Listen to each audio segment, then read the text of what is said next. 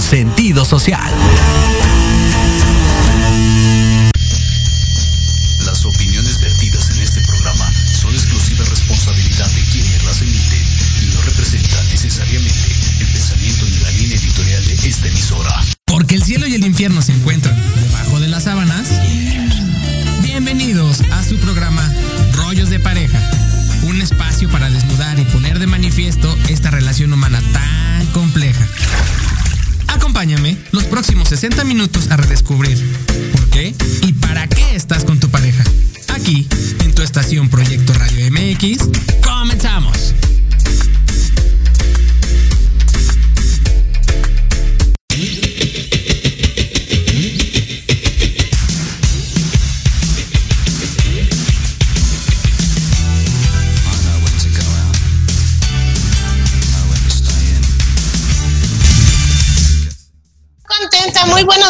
Todos. La verdad es que hoy estoy súper contenta porque traemos un tema, temazo, la verdad, porque ¿cuántos papás no quisiéramos tener a alguien que nos ayudara a criar a nuestros hijos? Y la verdad es que hoy estamos de manteles largos porque tengo a mis super maestros que quiero, adoro y amo, porque son un de verdadero referente de cómo eh, tener la PNL en su vida. Eh, me encantaría darte la bienvenida, Cristal e Iván. Cristal Alcántara es eh, entrenadora, metacoach, mamá, maestra, no, bueno, tantas cosas tan padres que es Cristal. E Iván también, él es entrenador, metacoach, y los dos son padres practicantes de PNL y crianza consciente. Bienvenidos, muchas gracias por estar aquí, qué gusto verlos. ¿Cómo estás, Doris? ¿Qué tal el frío el día de hoy? Ay, estamos acostumbrándonos ya a esto tan frío, ¿verdad? Pero bueno, esperemos que la plática de hoy nos caliente un poquito el corazón. Exacto. Y la verdad es de que fíjate que, como lo comentaba un principio, el creer que eh, tener hijos ya te hace padre o, o, saber cómo llevarlos, criarlos, ¿quién nos puede ayudar? ¿Quién nos puede ayudar ahora como el Chapulín Colorado? Y más ustedes que tienen todas estas herramientas poderosas que pueden compartir con nosotros. Platíquenme, ¿qué es eso de criar a tus hijos hasta los 21? ¿En serio? ¿Los podemos criar hasta los 21? En serio, eso me encanta y yo creo que ya deberíamos de llevar como un de cuántos papás nos dicen lo mismo. Cuando les decimos, la crianza dura, es necesaria, un ser humano la requiere. Los primeros 21 años de su vida, todos los papás dicen, ¿en serio? Yo pensé que era de 7, 12 años, 15 años, sí, no 21. Y creo que es importante que tomemos conciencia de esto. Bueno, ahorita vamos a profundizar en a qué nos referimos con la crianza a los 20 años, que no es lo mismo que cuando tienes a un bebé. Lo, lo más importante, lo más valioso es eh, tener claro cuál es nuestro rol como padres, o sea, ¿qué, qué debemos, porque muchas personas, me imagino que si supieran de qué se trata, a lo mejor ni siquiera le entrarían a este proyecto de tener hijos, ¿verdad? Porque como Sí, bien dices, sí. o sea, o sea, un animalito pues tiene hijos pues porque así es, o sea, va y podemos tenerlos así también los seres humanos. Pero cuando hablamos de conciencia, cuando hablamos de mejorar eh, la familia, de mejorar nuestra comunidad, la, la cultura en la que vivimos, creo que sí tenemos que ponernos sobre la mesa una serie de cuestionamientos acerca de qué tipo de padres queremos ser. Fíjate qué importante, ¿no? Porque como bien dices, las personas que tenemos hijos, pues nunca pensamos, ¿no? Cómo poder educarlos. Siempre traemos como la cultura de lo que aprendimos con los papás, lo que queremos replicar y, y a veces ni siquiera tomamos nuestro propio eh, gusto, nuestro propio concepto de educación, que es lo que queremos hacer dentro de nuestra familia, ¿no? Sino que traemos todo lo de atrás y decir, no, es que mi mamá decía esto y así lo vamos a aplicar, ¿no?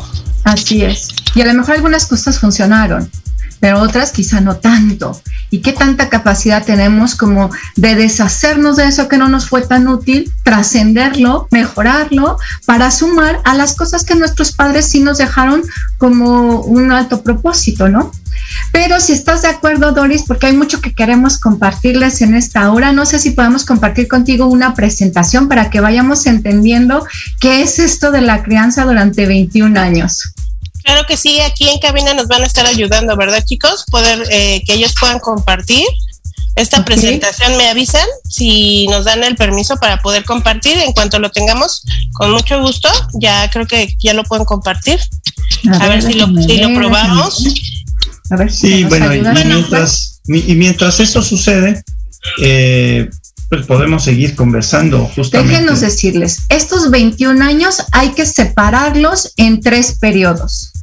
Vamos a hablar primero del periodo de los eh, 0 a los 7, y es más, déjenme acotarlo un poquito, de los 3 meses a los 7 años de vida de nuestros hijos. ¿Y por qué digo de los 3 meses? Porque todos los que hemos tenido hijos sabemos que nuestro niño nace porque tiene que nacer, porque si no ya no sale del cuerpo de la madre, y por eso viene pero los tres primeros meses nuestros hijos siguen en un mundo de mucha ensoñación, siguen muy dormiditos, eh, muy apacibles, con que les cubras dos necesidades básicas, tres necesidades, el alimentarlos, el ayudarles a dormir, el apapacho a la hora de dormir, el cambiarles el pañal, miren, con eso los tres meses nuestros hijos eh, es lo que más necesitan. Pero de repente a los tres meses algo sucede, ese chip se empieza a activar. Entonces podemos hablar de los tres meses a los siete años sería este primer periodo. De los siete años a los 14 años sería este segundo periodo. Y de los 14 años a los 21 años sería el tercer periodo. ¿Eso qué quiere decir? Que tanto nuestros hijos necesitan desarrollar eh, diferentes habilidades en cada periodo y por tanto necesitan unos padres con diferentes habilidades en cada periodo. No solamente ellos, sino también nosotros. Entonces, si nos enfocamos, tú sabes, Doris, que yo hablo mucho y que hablo muy rápido, por favor, deténme en el momento que lo consideres pertinente. No te preocupes, está tan interesante que me dejas con la boca abierta. Fíjate que... No, qué importante lo que estás diciendo, ¿no? Los padres también tener esas habilidades para poder desarrollarlas con ellos. Así es. Tú, tú sigue, tú sigue. Entonces, de los, en el primer periodo, los siete primeros años de vida, hoy que ya sabemos gracias a las neurociencias, fíjense qué interesante, aunque esto es un conocimiento de hace más de seis años, mucho por observación, hoy ya tenemos, es esa, más allá de la observación, pongámoslo como presentación mucho más eh, tenemos evidencia de las neurociencias. Hoy, ¿qué sabemos? Nuestro cerebro está conformado por tres partes. Podemos usar nuestra mano para tener ese ejemplo. Tenemos la parte del tallo y de lo que conocemos como el cerebro reptiliano. Después, ¿este cerebro de qué se encarga? Se encarga de mantenernos con vida. Porque si algo ya sabemos gracias a las neurociencias es que nuestro cerebro no quiere que seamos felices. Nuestro cerebro lo que quiere primordialmente es que sobrevivamos. Entonces tenemos este cerebro reptiliano que se encarga de nuestra respiración. ¿Qué tanto somos conscientes de que respiramos? Nada, muy poco. Del latido de nuestro corazón, de la digestión, por ejemplo, cuando comemos, ¿cuántos de nosotros decimos, ay, ahorita no voy a hablar porque estoy haciendo la digestión? tengo que pensar en mi digestión. Eso, gracias a Dios, lo hace nuestro cerebro basal por nosotros. Y en nuestros niños, cuando nacen y sobre todo de, su nacimiento a los siete años, este cerebro está muy conectado. Las redes neuronales, mira, están haciendo conexiones porque quieren que este cerebro sobreviva. Ahorita vamos a ver y entender bien qué significa eso. Después tenemos un cerebro basal el que también, eh, perdón, uno límbico o que también conocemos como cerebro emocional. Este, si bien es cierto, nacemos con ciertas conexiones en el primer septenio, se empieza a activar y a superconectar a partir del segundo septenio. Así que podremos decir que el segundo septenio es el septenio de las emociones. Y finalmente tenemos un tercer cerebro que es el neurocórtex. Es lo que conocemos con nuestro cerebro pensante. Es propiamente lo que nos hace humanos a diferencia del resto de nuestros hermanos mamíferos. Ok, este cerebro también está ahí desde que nacemos, pero igual está mínimamente conectado. Pero a partir de los 14 años, igual empieza un trabajo de conexiones neuronales importantísimo. Ahora, ¿por qué es valioso conocer esto que, insisto, aunque es un conocimiento de hace 100 años, hoy las neurociencias no lo confirman? Porque si entendemos que nuestro hijo del primer septenio lo que tiene conectado es el cerebro basal, nuestro mayor enfoque como padres es em, que está puesto en, hasta ahí, está puesto en su cuerpo físico. ¿Sí puedes ver con nosotros la pantalla? No. Ok, es su cuerpo físico. ¿Qué significa esto? Y fíjate, Doris, qué importante eh, como padres conocer esto. Tú no le das a un hijo un bistec a los seis meses, aunque ya te dijeron que puedes empezar a introducir eh, comida sólida. ¿Por qué no le damos a los padres, eh, a nuestros niños, este bistec? Pues porque sabemos que aunque ya tiene estómago y su, su estómago funciona y tan funciona que digiere la leche, pues no se lo damos porque no lo puede digerir, porque es demasiado pesado, porque hay que permitir que ese estómago madure. Otro ejemplo, ¿cuántos se enferman nuestros hijos de las vías respiratorias en el primer septenio? Muchísimo. La tos y la gripe es un tema de todos los días. ¿Por qué? Oh. Lo mismo, porque sus pulmones están ahí, funcionan, pero aún no están lo suficientemente maduros. Y lo mismo puedo hablar del sistema inmune, por eso es tan importante la leche materna, porque como el niño no produce sistema inmune por sí solo, lo adquiere de la madre. Pero fíjate, Doris, un detalle súper importante que muchos papás yo creo que lo vemos, pero se nos pasa por alto. La caída de los dientes. ¿Saben, papás, qué significa la caída de los dientes? La maduración del sistema óseo. Porque ahí está, y a poco no hasta decimos los papás, ay, este niño parece de chicle, porque se cae y no se le rompe nada y no le duele efectivamente el hueso todavía es un hueso muy diferente al hueso adulto. Pero la caída de los dientes nos indica que empieza ya, que ha concluido cierto proceso de maduración óseo y que terminó.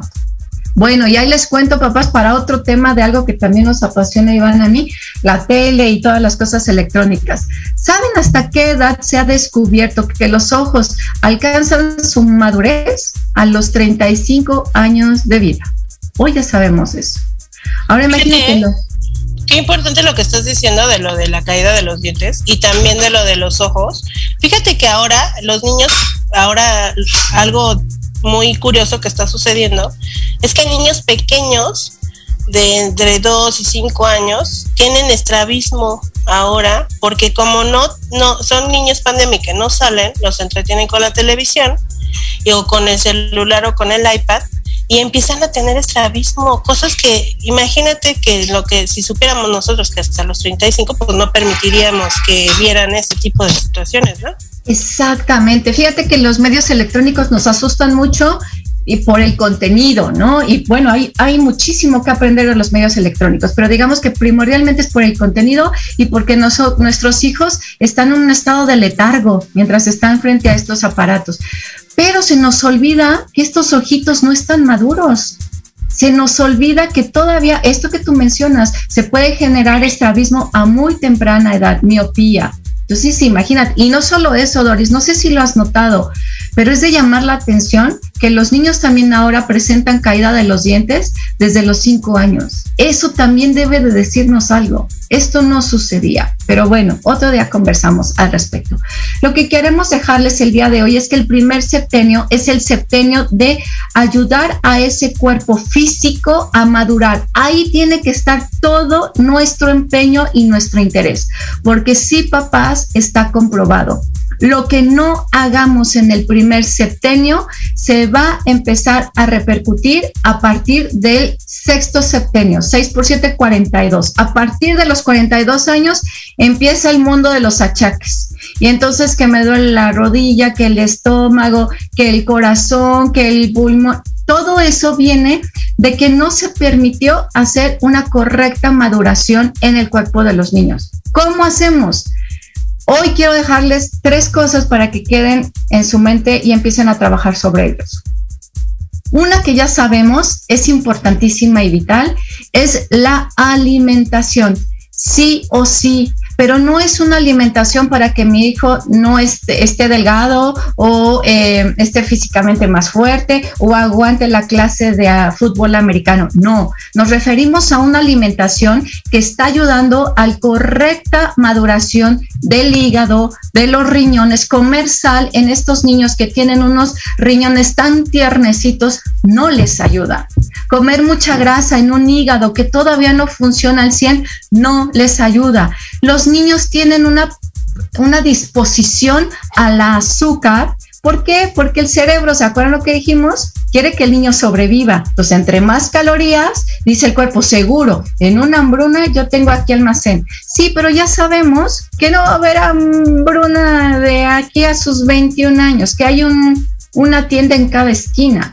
Entonces, ese gusto por los dulces, ojo papás, no se confundan, no es porque somos niños, es porque se, les permitimos ese hábito.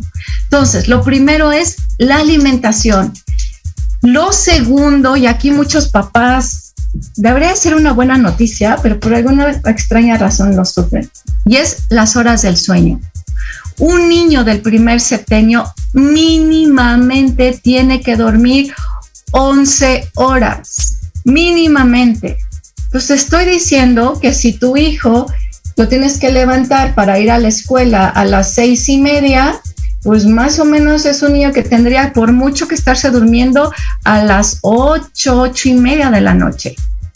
¿Por qué? Porque como se los ponemos aquí en, esta, en este dibujo, es como si nuestro niño fuera una pila. Entonces, la energía la tenemos que mandar a ayudar a la correcta maduración del cuerpo ahorita. Ahorita vamos a ir viendo cómo esa pila va caminando y se va transformando. Entonces, algo aquí que es muy importante es, una vez que yo ya soy papá, que tengo niños de esta edad, debo de realmente hacer algo para, uno, aprender lo que tenga que aprender acerca de la crianza. Dos, saber que le tengo que poner tiempo, porque muchas veces digo, ay, bueno, pues ya me voy a trabajar, ya regresé de trabajar, la, la, la persona que los cuida, la mamá, la abuelita, quien sea, se los dejamos, pero tampoco les enseñamos cómo es que deberíamos de darle los mejores elementos a los niños. Porque, por ejemplo, no es darle de comer al niño para que se llene o darle de comer porque es la hora de la comida. Uh -huh. Es darle de comer porque cómo necesito nutrir este cuerpo que se está desarrollando. Están creciendo músculos, tendones, huesos, órganos. Y es, eso entonces tendría que llevarnos a que nosotros como padres, primero seamos conscientes de estos procesos en los niños y segundo, el, elijamos cuál va a ser nuestra función dentro de esta de, nuestra función consciente dentro de la familia. Nada más una pequeña duda. Cuando hablas, Iván, de darle los mejores elementos, ¿a qué nos referimos? A todo, ¿verdad? A la salud, a la alimentación, a la atención. Sí, y, bueno, te, te, voy a poner un ejemplo. Ajá, eh, estaba hablando con, con, un padre que me dijo, oye, pues yo no sabía que había que ponerle tanta atención a los niños. Como a mí siempre me mandaron a, a jugar a la calle y andar yo como cabra loca siempre, pues yo, yo no sabía que tenía que estar, que yo no sabía que tenía que jugar con los niños. Y, y lo que pasa es que el mundo ha cambiado, o sea, eh, ese mismo padre me dijo una vez, oye, pero pues mírame, yo estoy aquí, a mí cómo me educaron, no me hicieron ni siquiera la mitad de todo esto que tú me estás platicando, no, no me pusieron tanta atención, ni me hacían comer, ni nada, pero mírame, estoy bien, no soy un delincuente, casi, casi, ¿verdad? Esa es una forma, pues, de verlo, pero, que ya no corresponde a nuestros tiempos. ¿Por qué? Porque no es lo mismo que hace 40 años nos hayan educado de cierta manera a, a, los tiempos de hoy, y menos ahorita en la pandemia, ¿verdad? Y por ejemplo, la alimentación que uh -huh. teníamos hace 40 años no estaba llena de frituras, no estaba llena de grasas trans, no, es, no, no podías ir y comer gansito, no sé tú cada vez cuando comías gansito, pero yo creo que era como premio una vez al mes. Hoy los niños tienen eso a su disposición. Los juguetes de hace 40 años eran juguetes muy didácticos y es más, si no, Doris, dime, tú y yo teníamos juguetes dos veces al año, en tu cumpleaños y en Navidad. Hoy los niños tienen juguetes cada semana. No había este problema de las drogas. De, eh, o sea, hay muchos enemigos hoy que no había como dice el amigo de Iván, hace 40 años. Por eso no necesitamos poner tanta atención como tenemos que poner ahora. Pero fíjate cómo ha cambiado esa parte, porque antes, en nuestra edad, podíamos salir a jugar a la calle y teníamos amigos. Después, cuando ya nos tocó a nuestros hijos, eh, no podían no, no, no podían salir por la inseguridad. Y ahora con la pandemia, menos. Entonces ya ni amigos, ni relación, ni nada lo cual implica que como padres tenemos que desarrollar otras capacidades que nuestros padres no tuvieron porque eran medios y condiciones diferentes a las actuales. Bueno, eh, entonces podemos hablar de esto en términos de nuestros valores también, ¿no? ¿Qué, ¿Qué, es lo más importante? ¿A qué le vamos a dar relevancia en la educación, en la crianza de nuestros hijos? Lo podemos ver desde la perspectiva de con quiénes quiero que tengan relaciones, eh, a dónde los quiero llevar de vacaciones, eh, a qué escuela, si es que, o sea, ya más grandecitos de 5, 6, 7, a qué escuela, porque todo eso tiene que ver con una mentalidad que tú al final del día vas a estar ya forjando en el niño. O sea, las, las creencias más importantes de nuestra vida son las que nosotros creamos, eh, nos comemos en nuestra familia en los primeros años. ¿Qué, ¿Con qué estado emocional quiero yo tratar al niño? Me acuerdo de la chancla voladora. Pues mi mamá me hacía ojitos y yo me quedaba sentado. Yo era un muñeco, no, no me movía. Sigue siendo un muñeco, corazón. Pero, ¿qué es eso que eh, hoy podemos hacer y que no. O sea, bueno, algunos niños todavía están en esa época, pero hay muchos que no hacen caso de ninguna forma, ni con chancla, ni sin chancla, y hasta el cinturón te lo quitan, ¿no? Entonces, en estos primeros años, ¿qué es lo que le queremos dar? Y, la invitación que queremos hacerles es que se sienten a reflexionar y que dicen cómo es que ustedes quieren que que sus hijos vivan estos primeros siete años, porque estos primeros siete años son fundamentales, sí, para la parte física, pero también para la parte emocional, o sea, que con qué emociones tú te quieres relacionar Déjame profundizar un poco en ese tema, porque si bien el segundo septenio es propiamente el despliegue emocional, ahorita hablábamos de cómo estamos madurando físicamente. Quienes vieron la película de Intensamente, ah, se acordarán que en la película nos presentaban cinco emociones básicas. La teoría se mueve de autor a autor entre cinco y ocho. Quedémonos con la película. Cinco emociones básicas. Alegría, frustración, en la película presentan un poco como enojo, pero siempre surge por algo que me frustra, la tristeza, el miedo y el desagrado. El desagrado está ahí otra vez como un medio de sobrevivencia, que es lo que quiere nuestro cerebro, que sobrevivamos. Entonces rechazamos lo que vemos como peligroso, lo que no nos gusta, lo literal, lo que no nos huele bien, lo rechazamos.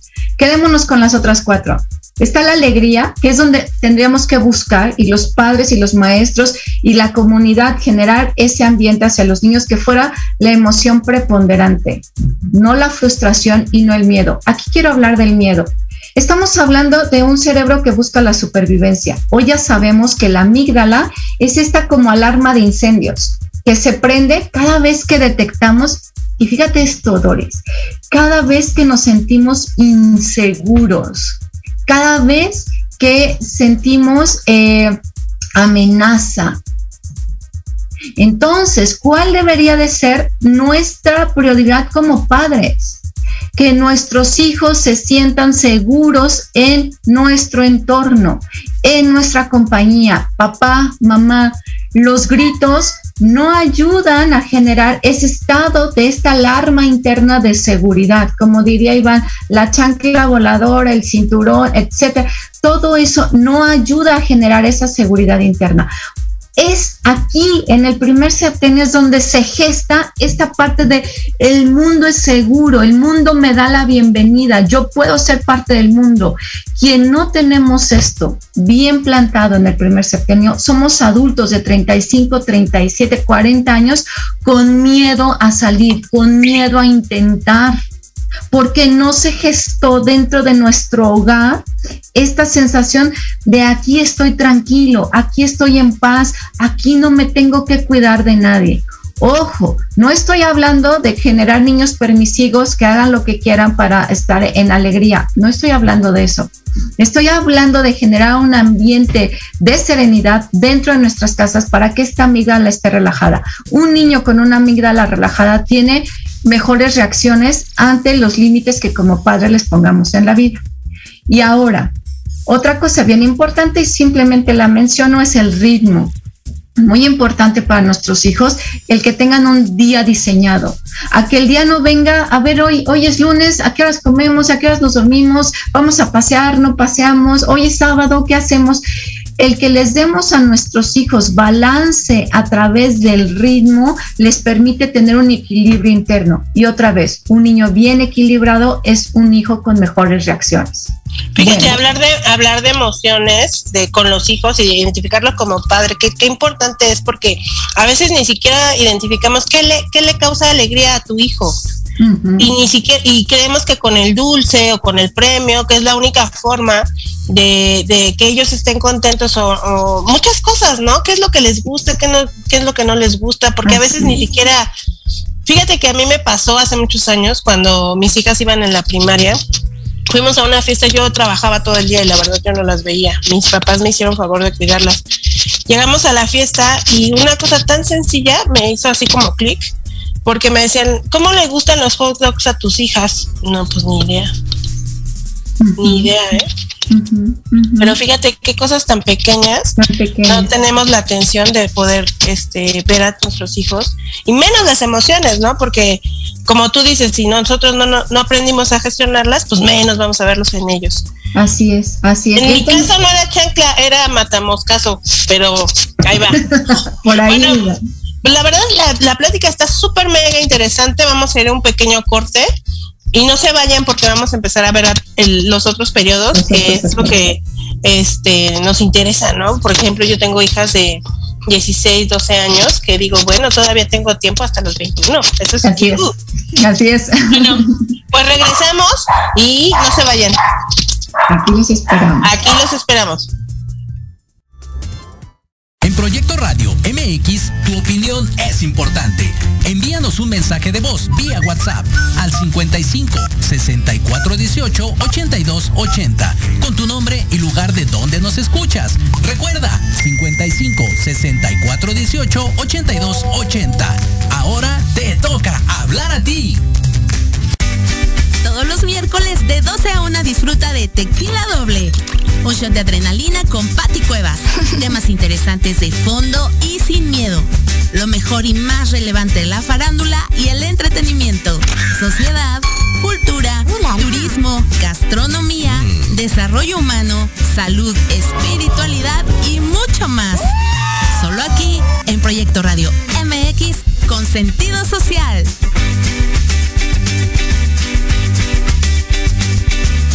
¿Has pensado cómo vivirás en tu vejez? Que no se te vaya la vida planeándolo. Invierte una hora de tu tiempo escuchando Proyectando tu futuro. Todos los miércoles a las 4 de la tarde por Proyecto Radio MX, con sentido social.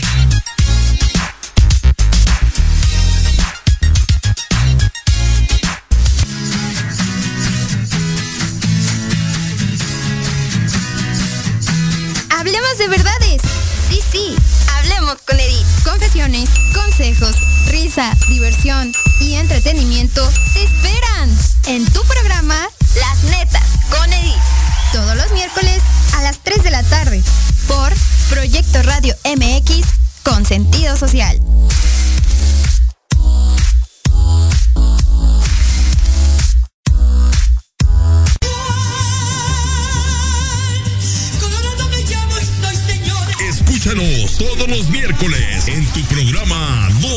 Mexicana de 5 a 6 de la tarde con Paloma Viajera y Andrick Meras por Proyecto Radio MX.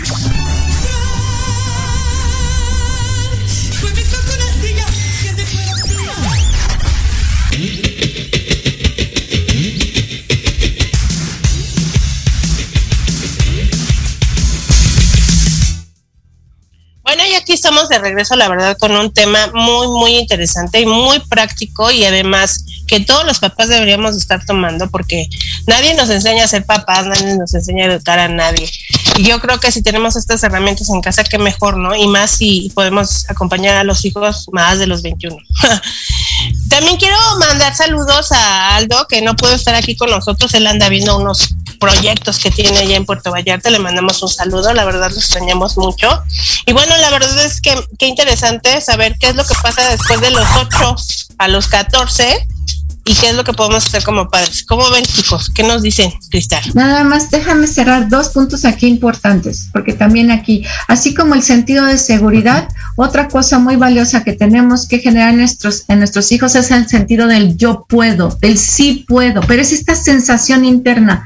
¿Cuántas veces hemos cachado a la mamá que el niño está intentando subirse solito a la silla? No, no, no, no, no, porque te vas a caer intenta este, agarrar un árbol, no, no, no, no, cuidado, te puedes astillar, intenta agarrar solito la cuchara, no, no, no, no, no, te vas a ensuciar. Y entonces empezamos a minar esta sensación interna de puedo, soy capaz.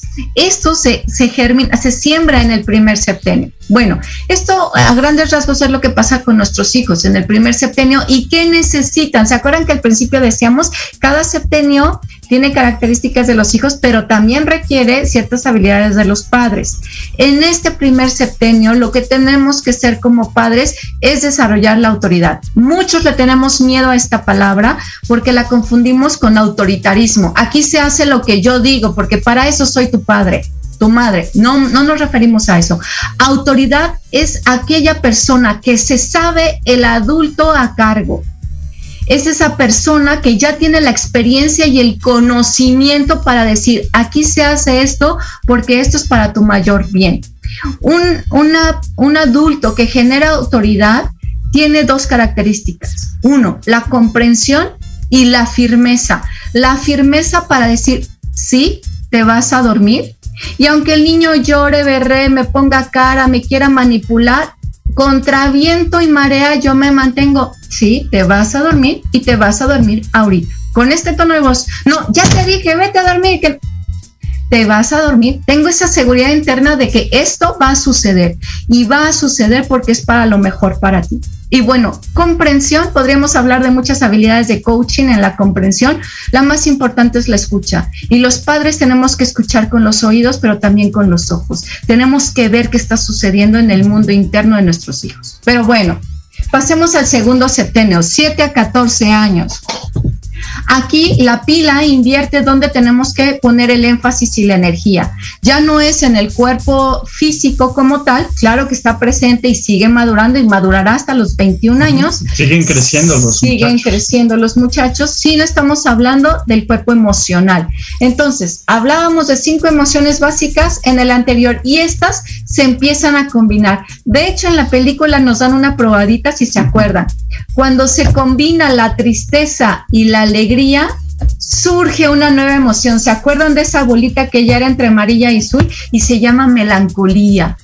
Porque la melancolía no es tristeza, porque la melancolía surge cuando yo recuerdo algo que me gustó mucho, que viví con mucha alegría, pero que ahora ya no tengo. tiene una combinación de alegría y de tristeza. Eso pasa con todas las emociones, no solamente se empiezan a combinar, sino que se empiezan a matizar, porque no es lo mismo enojo, a frustración, a odio. Odio, por ejemplo. No es lo mismo eh, felicidad, alegría, a una excitación porque vienen los Reyes Magos tremenda que no puedo manejar. No es lo mismo miedo a temor. Entonces, hay combinación y hay matiz. Y estamos en la plena adolescencia, estamos hablando de 7 a 14 años. O sea, tenemos en medio los 12, 13, que es donde empieza la, la pubertad. Y también viene esto emparejado con eh, eh, el desarrollo hormonal. ¿Qué, ¿Qué, herramientas son muy útiles para los niños en esta maduración emocional y que también sigue aportando a la maduración física? Dos cosas, el respeto por la autoridad y el trabajo en equipo. Y sí, ya sé en qué están pensando. Los deportes aquí son una herramienta súper útil, porque todo deporte, pensemos en el básquetbol, tiene un coach y el niño empieza a desarrollar autoridad, respeto por la autoridad a través del coach. Y si es un coach al que yo admiro, el que sabe mucho, el que me motiva, el que hace que ame el deporte, pues con mayor razón este niño va a empezar a generar ese respeto por la autoridad. Respeto que muchos necesitamos. ¿Cuántos hemos visto hoy en la pandemia que no nos queremos poner cubrebocas? Pues porque lo dijo él. Y como lo dijo él, pues entonces no. Eso es porque a estas edades no sembramos esta gran habilidad de ese respeto por la autoridad. Y lo otro bien importante, saber trabajar en equipo porque ahí sé yo que puedo sumar, para qué soy bueno, cómo puedo ayudar al equipo, pero también empiezo a reconocer el de junto que también suma, que también aporta y que si trabajamos juntos vamos a meter más pelotas en la canasta porque nos potencializamos, porque hacemos sinergia. Entonces salgo de mi primer septenio donde soy muy egocéntrico, es lo propio del primer septenio, está bien, son procesos de maduración psicológica, pero después salgo al segundo abrirme al mundo y a darme cuenta que el mundo es más que yo, que son más que mis necesidades, que yo tengo que aportar y hacer equipo con los otros. Oye, fíjate que, perdón que les interrumpa, eso que estás diciendo de, crear equipo y, poder relacionarte con otros, que ya salgas del, del yo hacia los otros, me llama mucho la atención porque muchas de las muchas eh, de las mamás que van en la escuela, por ejemplo, de mis hijas o cosas así, a veces no no vemos eso. Lo único que pensamos es que hagan una actividad física y que no estén pensando en tonterías y los metes a, ciertas actividades, por ejemplo, karate o natación, que en realidad no es un trabajo en equipo. Inclusive el voleibol es un poco eh, separado por las posiciones, ya lo practican ya cuando lo están haciendo, pero por ejemplo el básquetbol, el tochito, cosas así, a lo mejor serían como más eh, de opción para tener eh, y desarrollar ese tipo de habilidades, ¿no? Qué bueno que lo pones en la mesa, Doris, porque si hablamos de ejercicio como herramienta educativa, en el primer septenio no es un momento para exigirles a nuestros hijos ni ballet, ni karate, ni este ahora la gimnasia artística está muy de moda. Acuérdense, la energía tiene que estar en que el cuerpo madure, no que el cuerpo lo use para gastar energía en exceso en actividades. Entonces, la energía del primer septenio es juego de las escondidillas, las traes, doña Blanca, correr, brincar, la pelota, patearla, juego muy natural que el, cuerpo lo da por sí solo. En el segundo septenio eh, eh, usamos el ejercicio como herramienta para desarrollar estas habilidades para la vida de nuestros hijos, como bien lo dijiste. Y fíjate bien, Loris, en el tercer septenio es cuando entra el juego individual porque en el tercer septenio es donde queremos que nuestros hijos se reten a sí mismos, que ellos sean su propia competencia, que desafíen sus propios límites. Entonces sí, ahí el, juego, el ejercicio individual es muy bueno, pero cuando invertimos la balanza, impedimos que nuestros hijos desarrollen estas actividades de reconocer a la autoridad y de hacer sinergia con el otro porque metimos ejercicio individual cuando no tocaba individual. Todo a su tiempo. Si algo me gustaría dejarles aquí es todo a su tiempo. ¿Cuál es el tiempo, por ejemplo, de la tecnología? A los 14 años. ¿Y por qué? Si podemos ver la gráfica que les estamos mostrando, ¿Se acuerdan? Lo primero que madura es el cerebro límbico, luego, eh, perdón, el basal, luego el límbico y luego el cognitivo, el de las decisiones. Está muy bien esa palabra del adolescente. Efectivamente, el adolescente carece todavía de mucho criterio, de mucho discernimiento, porque las últimas neuronas que se conectan son las del prefrontal. Y ahí es donde está esto que le llamamos en coaching la mente ejecutiva. Esto que nos permite decir, esto me conviene, no me conviene cuáles son los pros, cuáles son los contras, me acerca a mis metas, no me acerca, es una locura, si lo hago, está aquí. Y es lo último que madura. Creo que con esto les damos la respuesta de por qué la crianza tiene que ayudar hasta llegar hasta los 21, 25 años. Porque si esta es la última parte que madura, va madurando por ahí de los 21 años.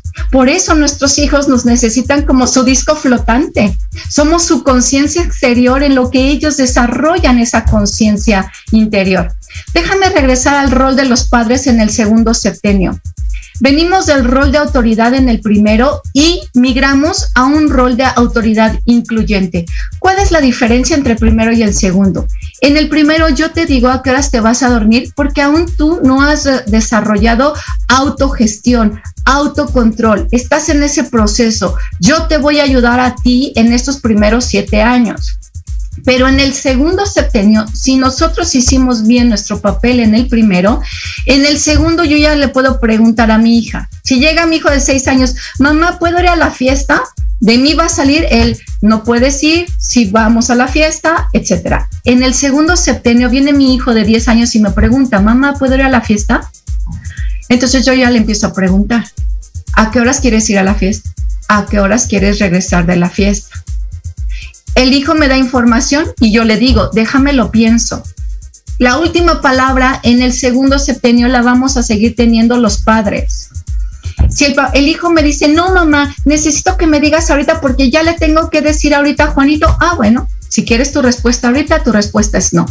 Si me dejas pensarlo, si me dejas platicarlo con tu papá, puede ser que la respuesta sea así. ¿Qué eliges?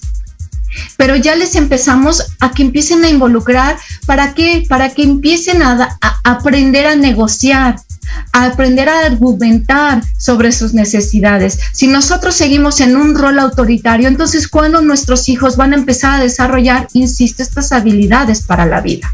Y esto es muy importante porque cuando, cuando son pequeños, queremos que sean tranquilos, que sean eh, lo más calladitos posibles, que coman bien, rápido y, ya. ¿Por qué? Porque estamos siguiendo nuestras necesidades.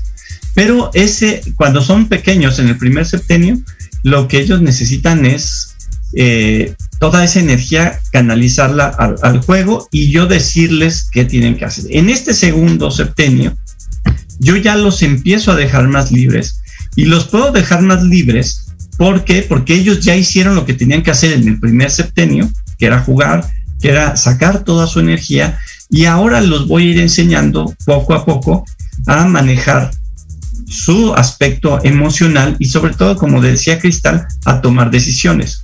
Entonces, este salto que nosotros tenemos que dar como padres, porque hemos estado hablando de los niños, pero nosotros como padres también tenemos que ajustarnos a, a la edad de nuestros hijos. Y si además tienes dos hijos o tres hijos o cuatro hijos que vienen en diferentes momentos de vida, con un hijo tú tendrías que ser de una forma y con el otro de otra.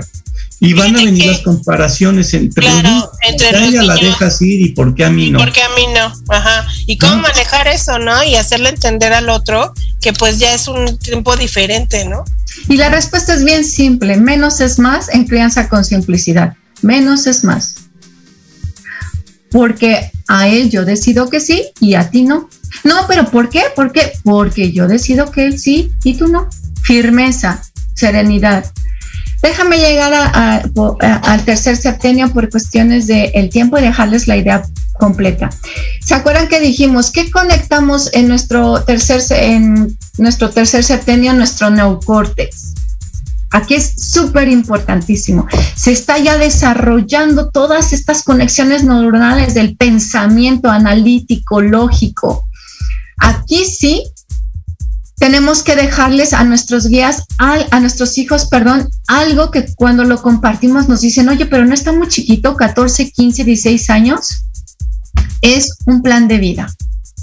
Y déjenme ser claros hasta qué nivel. El, plan de vida se va modificando a lo largo de la vida, pero aquí nuestros hijos ya tienen que tener un cierto bosquejo. Por ejemplo, mi hijo ya ha platicado conmigo que él se quiere dedicar al básquetbol, que le gusta mucho. Incluso desde el septenio pasado lo tenemos ya en el entrenamiento, en un equipo, bla, bla, bla.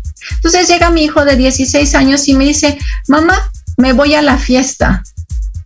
Fíjense la diferencia entre autoridad incluyente y guía, que es el rol que nos toca jugar como padres. Yo le diría a mi hijo del septenio anterior, ¿por qué quieres ir a la fiesta? ¿Quieres durar la fiesta? ¿Cuándo? Y muy seguramente como la fiesta es entre semana o el viernes, pero al siguiente día o tiene que tener actividades, yo le diría, ¿sabes qué? No vas a la fiesta. Aquí, como ya estoy en papel, en rol de guía, yo le diría a mi hijo, te vas a ir a la fiesta, ¿a qué horas vas a llegar? No, mamá, pues que la fiesta de Juan termina a las 3, que no sé qué, ok, oye, ¿y mañana qué tienes que hacer? Preguntas, preguntas, preguntas. Ah, pues mañana es la final del torneo. Oye, ¿y tú crees que si llegas a las 3 de la mañana enfiestado, mañana te vas a parar a las 7 y vas a ganar el torneo? Sí, mamá, sí puedo, yo puedo. ¿Estás seguro?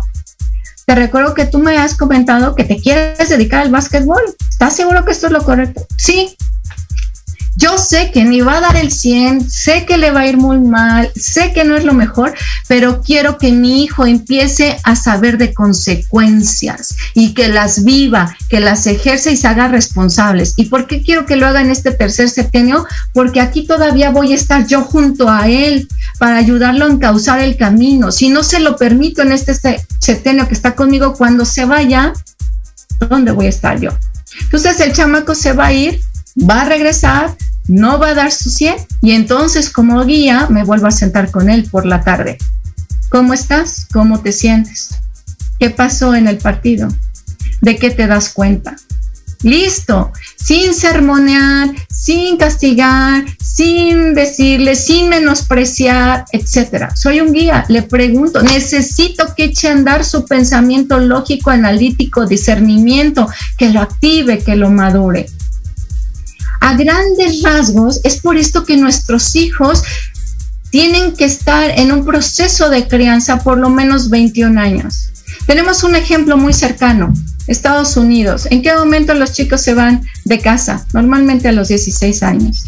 Y ahí tenemos los resultados. Un cerebro que no ha terminado de madurar, un cuerpo físico, mental y emocional que no ha terminado de madurar, un niño que sale a la libertad sin la responsabilidad previa que esa libertad requiere. Es como mandarlos a la guerra sin fusil. Exactamente. Oye, una pregunta. Fíjate que qué interesante toda esta parte de la crianza y todos estos, estos septenios que están este, pasando y que estamos pasando juntos los padres y los hijos finalmente.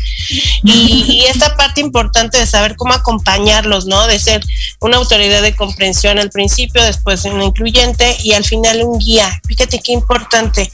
Yo tengo una pequeña duda. ¿Qué hago si evidentemente todos eh, estamos creo que igual que yo? Me dirán los que nos están escuchando es, ya no lo hice, ya, ya no pude, ya mi hijo tiene 12 y 16, ¿qué puedo hacer? ¿Todavía lo puedo componer? ¿Ya no? ¿Qué puedo hacer? Como dijo Doris, tenemos la oportunidad, no hasta los 21, hasta los 25 más o menos, diría mi abuelita ni modo. Se nos juntó el lavado con el colgado, con el planchado.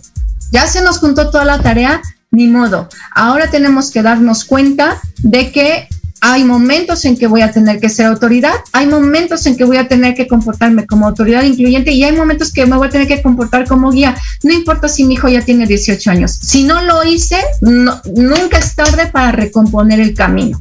Y entonces plantarme ahí.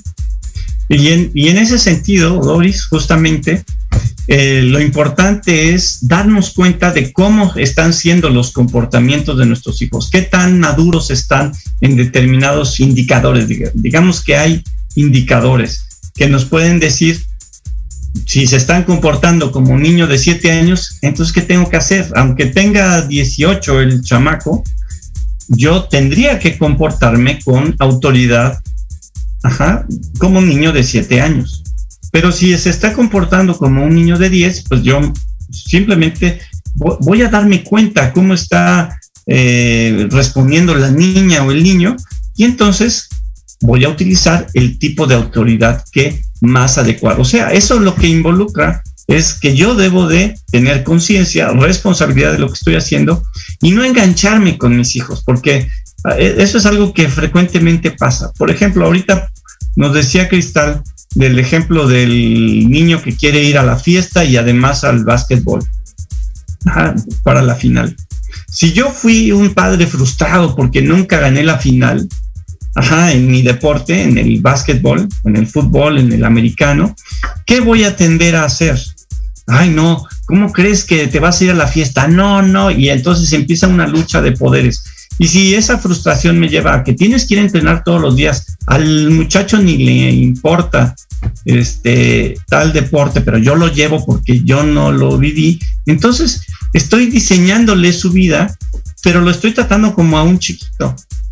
Entonces, no lo dejo avanzar, no lo dejo que él experimente sus propias cosas, se frustra y lo que estamos creando son niños que van a tener problemas más adelante ya en la adultez, que no van a saber elegir, que no van a saber este, relacionarse con las personas, que van a tener una profunda frustración de que no pudieron hacer lo que ellos querían.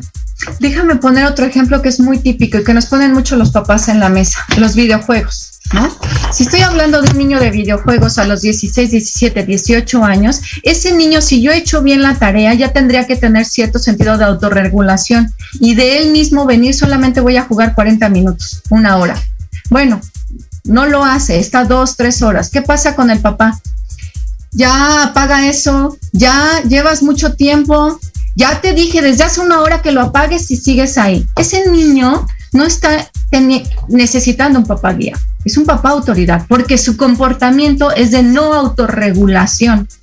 Entonces me acerco y se apaga la televisión en este momento. No, pero es que en este momento se apaga la televisión. Y bueno, y si no, hay consecuencias. ¿Qué consecuencias? Es otro tema, pero es algo que nuestros hijos tienen que aprender. El rol dependerá mucho, como dice Iván, del grado de madurez que mi hijo ya está desarrollando, porque aquí sí queremos dejarles una última idea. Nosotros como papás no estamos para cumplir los deseos de nuestros hijos.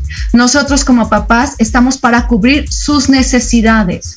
Nosotros como papás no estamos aquí para que sean felices todo el tiempo. Nosotros como papás estamos para desarrollar niños equilibrados y balanceados física, emocional y mentalmente.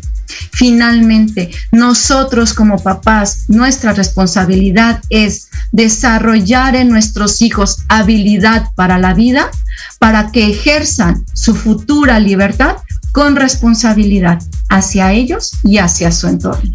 Fíjate que todo esto que estás diciendo aquí es importante, ¿no? Porque finalmente todos queremos lo mismo y más como padres que ese objetivo tan definido que es eh, hacerlos independientes, seguros, confiados, listos para salir a la vida, porque finalmente eh, como coaches de desarrollo organizacional nos encontramos, ¿no? A esos niños dentro de las organizaciones o inclusive dentro del matrimonio que empezamos a chocar con todas estas eh, emociones que no están bien gestionadas desde un principio. Y la verdad creo que el poder tener una crianza diferente con nuestros hijos es súper importante. Y, y la verdad es de que Cristal e Iván tienen un curso o taller o ustedes me dirán que es para padres, ¿verdad? ¿Es así? Sí, mira, ah, tenemos un entrenamiento que vamos a comenzar ahorita todavía no, por allá de marzo o abril, y ahorita estamos ofreciendo servicios personalizados. Tenemos coaching para padres, tenemos guía tal cual, y eh, creo que esto puede funcionarle sobre todo a las personas que, como dices tú, ya se les pasó cierto, cierta edad donde no pusieron a ciertas reglas con sus hijos y pues que ya no saben ahí qué pueden hacer. O sobre todo para los, para los, padres que, que, apenas van empezando, creo que es muy importante eh, empezar con el pie derecho, porque eso les va a ahorrar muchos problemas más adelante. Y, como tú dices, ¿no? Nunca es tarde para, para retomar el camino y poder ayudarlos, ¿no? Y esto me remonta a lo que dijiste tú, Doris, porque no solamente nuestros hijos están en septenio, sino también los papás, en qué septenio estamos y qué necesidades tenemos y cómo congeniarlas con el septenio que están nuestros hijos. Y qué padre que podamos manejarlos a la par, ¿no? Y crecer juntos. Tengo varios saludos. Eh, Diana Morán me dice, es la primera vez que lo escucho y me gusta mucho el tema porque tengo un niño de 12 años y le mandamos un saludo a Dianita y Marcela García nos dice, el tema es muy interesante, sobre todo los máster que lo están dando. Abrazo a mi querida Cristal e Iván. Niños con, con sororidad. Y la verdad es que también le mandamos un saludo a Roxana, a Díaz, gracias por estarnos viendo. Y lamentablemente se nos acabó el tiempo del programa. La verdad es que este tema es para tener varios programas, entonces los vamos a volver a invitar para que sigamos con el tema, si ustedes están de acuerdo. Nosotros felices de compartir contigo. Muchas gracias. Eh, eh, Iván tiene su Facebook en Primordial, ellos tienen un instituto eh, y son entrenadores Metacoach y bueno, padres con PNL y practicantes con sus hijos y con muchas personas que se acercan a ellos. Si necesitan cualquier contacto, en sus redes sociales, este, en mi Facebook, en el de ellos, en el de Primordial, cualquier cosa, estamos a sus órdenes, o por la página de ellos de pareja, también pueden contactarnos. Y les agradecemos mucho a, a, mis grandes maestros y amigos, porque la verdad es que, que la idea de cambiar el mundo que en algún momento Cristal me dijo, creo que está realizando desde hace mucho tiempo, pero qué mejor con los padres y con la crianza de sus hijos. Muchísimas gracias por estar, les mando un súper abrazo y bueno, esta es su casa y hay que ponernos de acuerdo para seguir con este tema. ¿Les parece Muchas gracias, Dori. un abrazo a ti y a todos. Un abrazo a todos, cuídense. Muchas gracias, Cabina. Nos vemos el siguiente miércoles con el cierre del mes y no se lo pierdan porque aquí vamos a estar. Gracias, nos vemos en el siguiente programa. Saludos a Aldo, que lo, que lo extrañamos muchísimo.